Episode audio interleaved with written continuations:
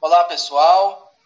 É, nós estamos aqui hoje para apresentar para vocês, conversar um pouco com vocês, uh, um, tema, um tema bem bacana a respeito dos polissacarídeos, né, não, não amiláceos, né. É, vamos abordar alguns assuntos em relação ao que é, né, é, como ele atua no organismo né, do animal, é, qual que é a, a causa e efeito, né, no caso desses polissacarídeos. É, nós somos é, acadêmicos do curso de zootecnia de Vila Rica, Mato Grosso, pela Unemate.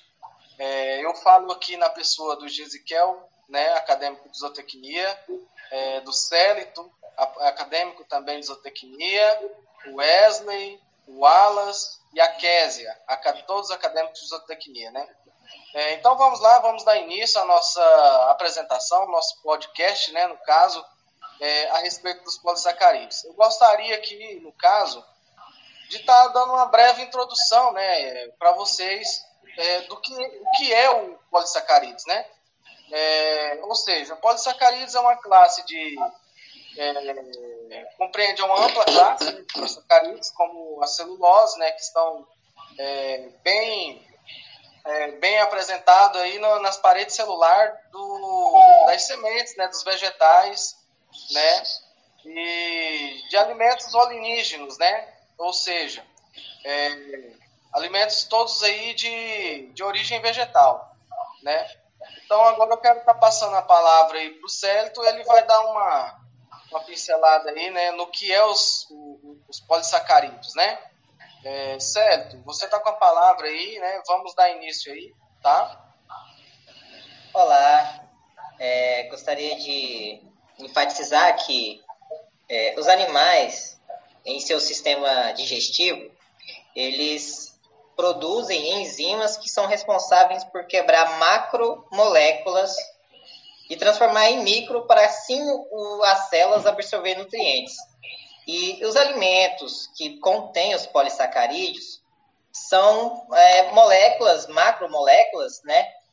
Que dependendo das suas concentrações no, nos alimentos, eles podem é, não serem degradados por essas enzimas endógenas. E isso causa um efeito no animal que perde a digestibilidade e a e também é, é, esses alimentos é, modificam o tempo de permanência do alimento no trato digestivo. Isso pode afetar em os animais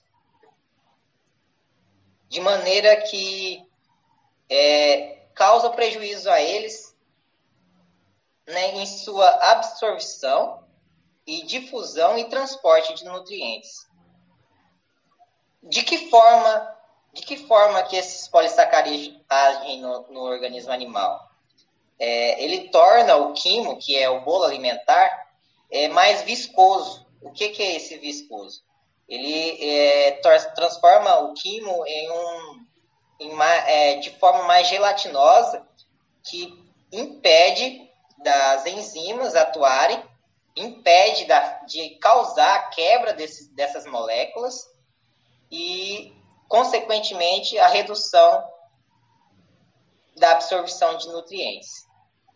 Outro fator bastante é, bastante sério dessa, desses polissacarídeos na, na, alimentação animal é que em animais ruminantes, por exemplo, que são os poli, poligástricos, é, afeta também a microflora, que esses animais eles têm microorganismos, né, uma microbiota em seu intestino que fazem a quebra de celulose.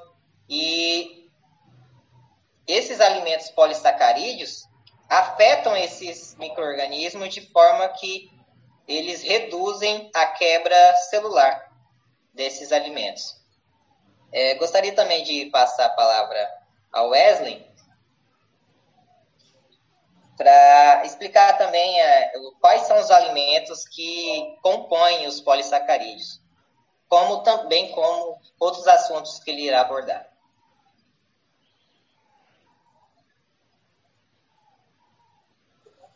É, antes do, do, do, Wesley é, ficar com a palavra, é, vale ressaltar que esses polissacarídeos, é, ele, ele, eles, eles terminam que, por eles não ser tão solúveis, né, os amiláceos, eles, eles não são tão solúveis, o que dificulta, é, no caso, como você falou, da, da enzima endógena, né, fazer a quebra desse, desse material.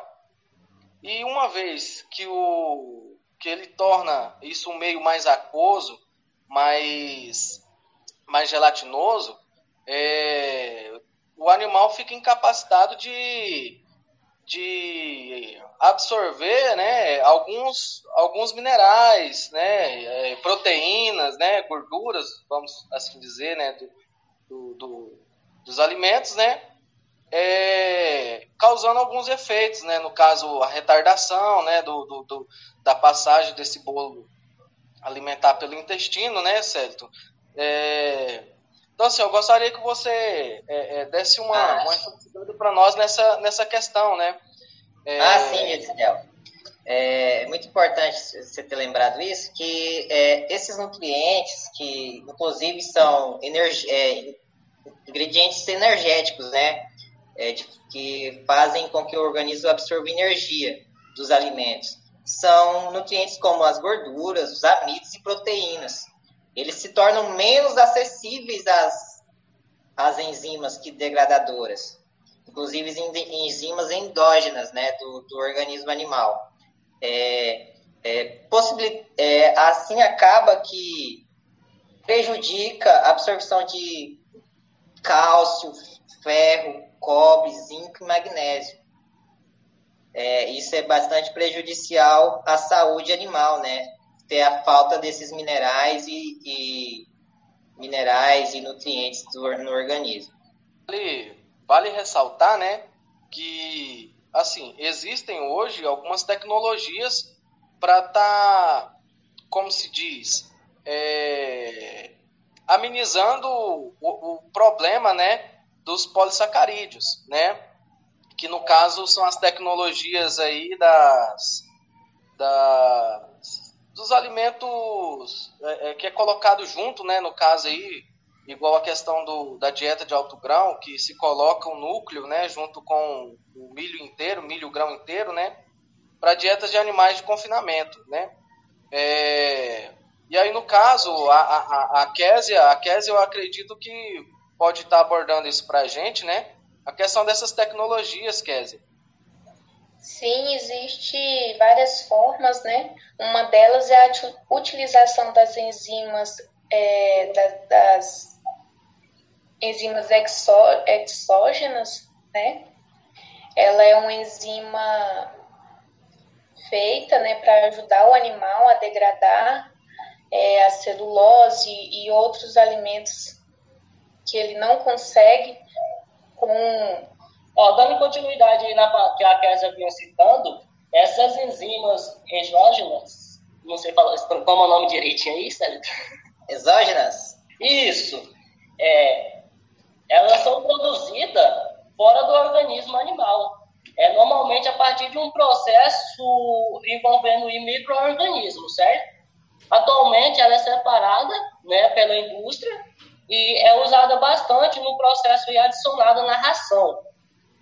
Isso favorece o quê? Vai a, ajudar a fazer as quebras né, dos micronutrientes para melhorar o desempenho, seja da espécie que tá, a gente está trabalhando, ou com aves, com suíno, no geral.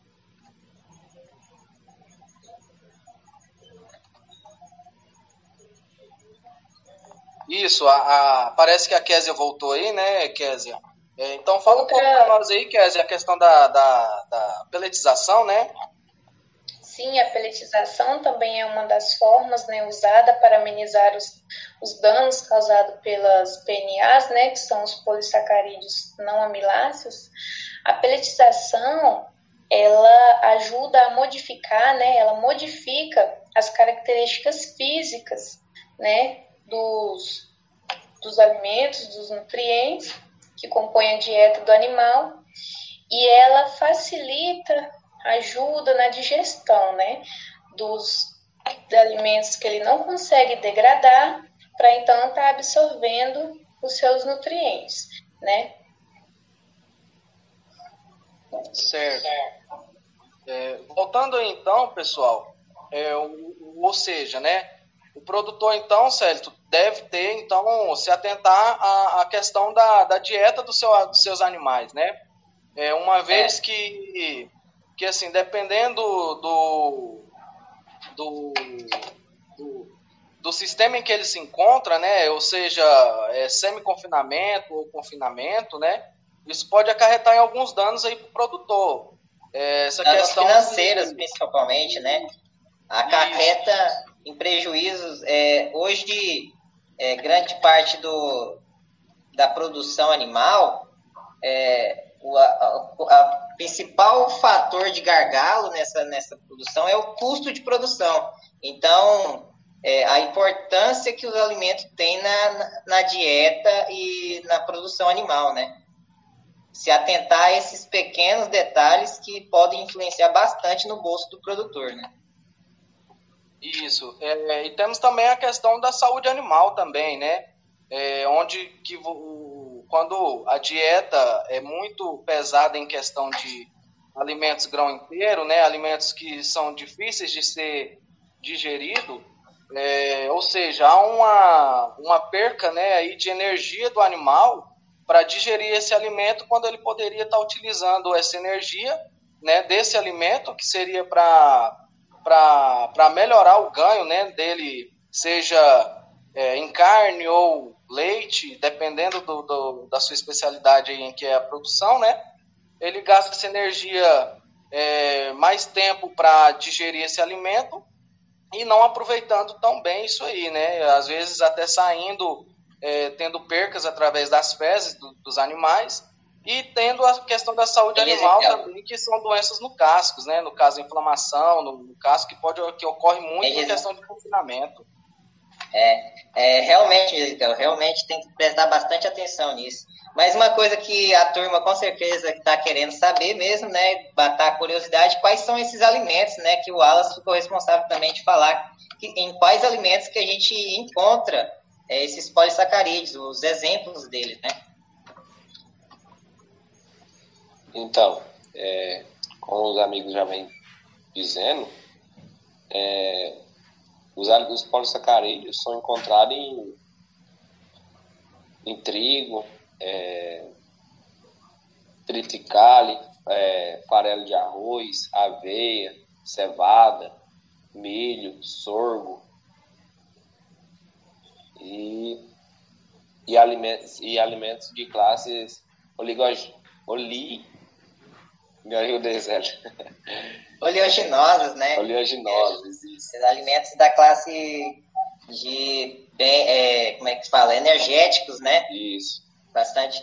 É, esses alimentos, é, inclusive, é, são os principais da, da fabricação de ração, né? E responsáveis e os que são do grupo dos polissacarídeos.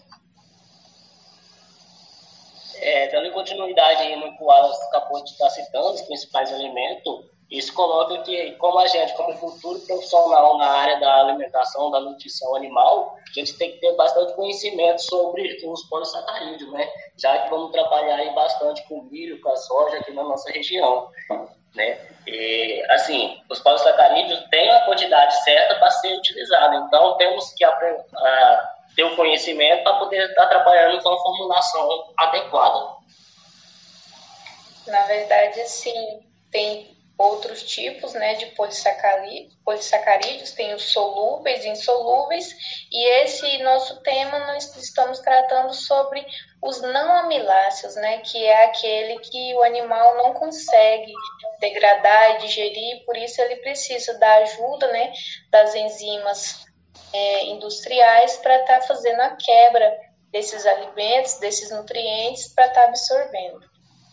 Bom, pessoal, é, esse foi o nosso tema abordado, né? E, e assim, vale ressaltar assim, que o produtor, na hora de, de comprar sua ração, de formular a dieta do seu animal, né?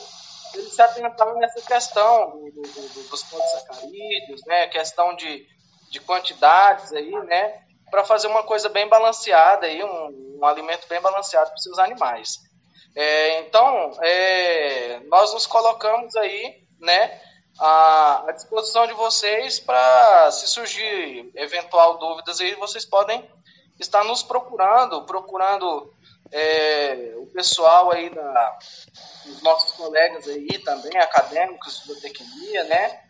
É, e desde já nós agradecemos a oportunidade de estar podendo abordar um assunto tão, é, tão criterioso, né? Assim, é, para questão de produção animal, né?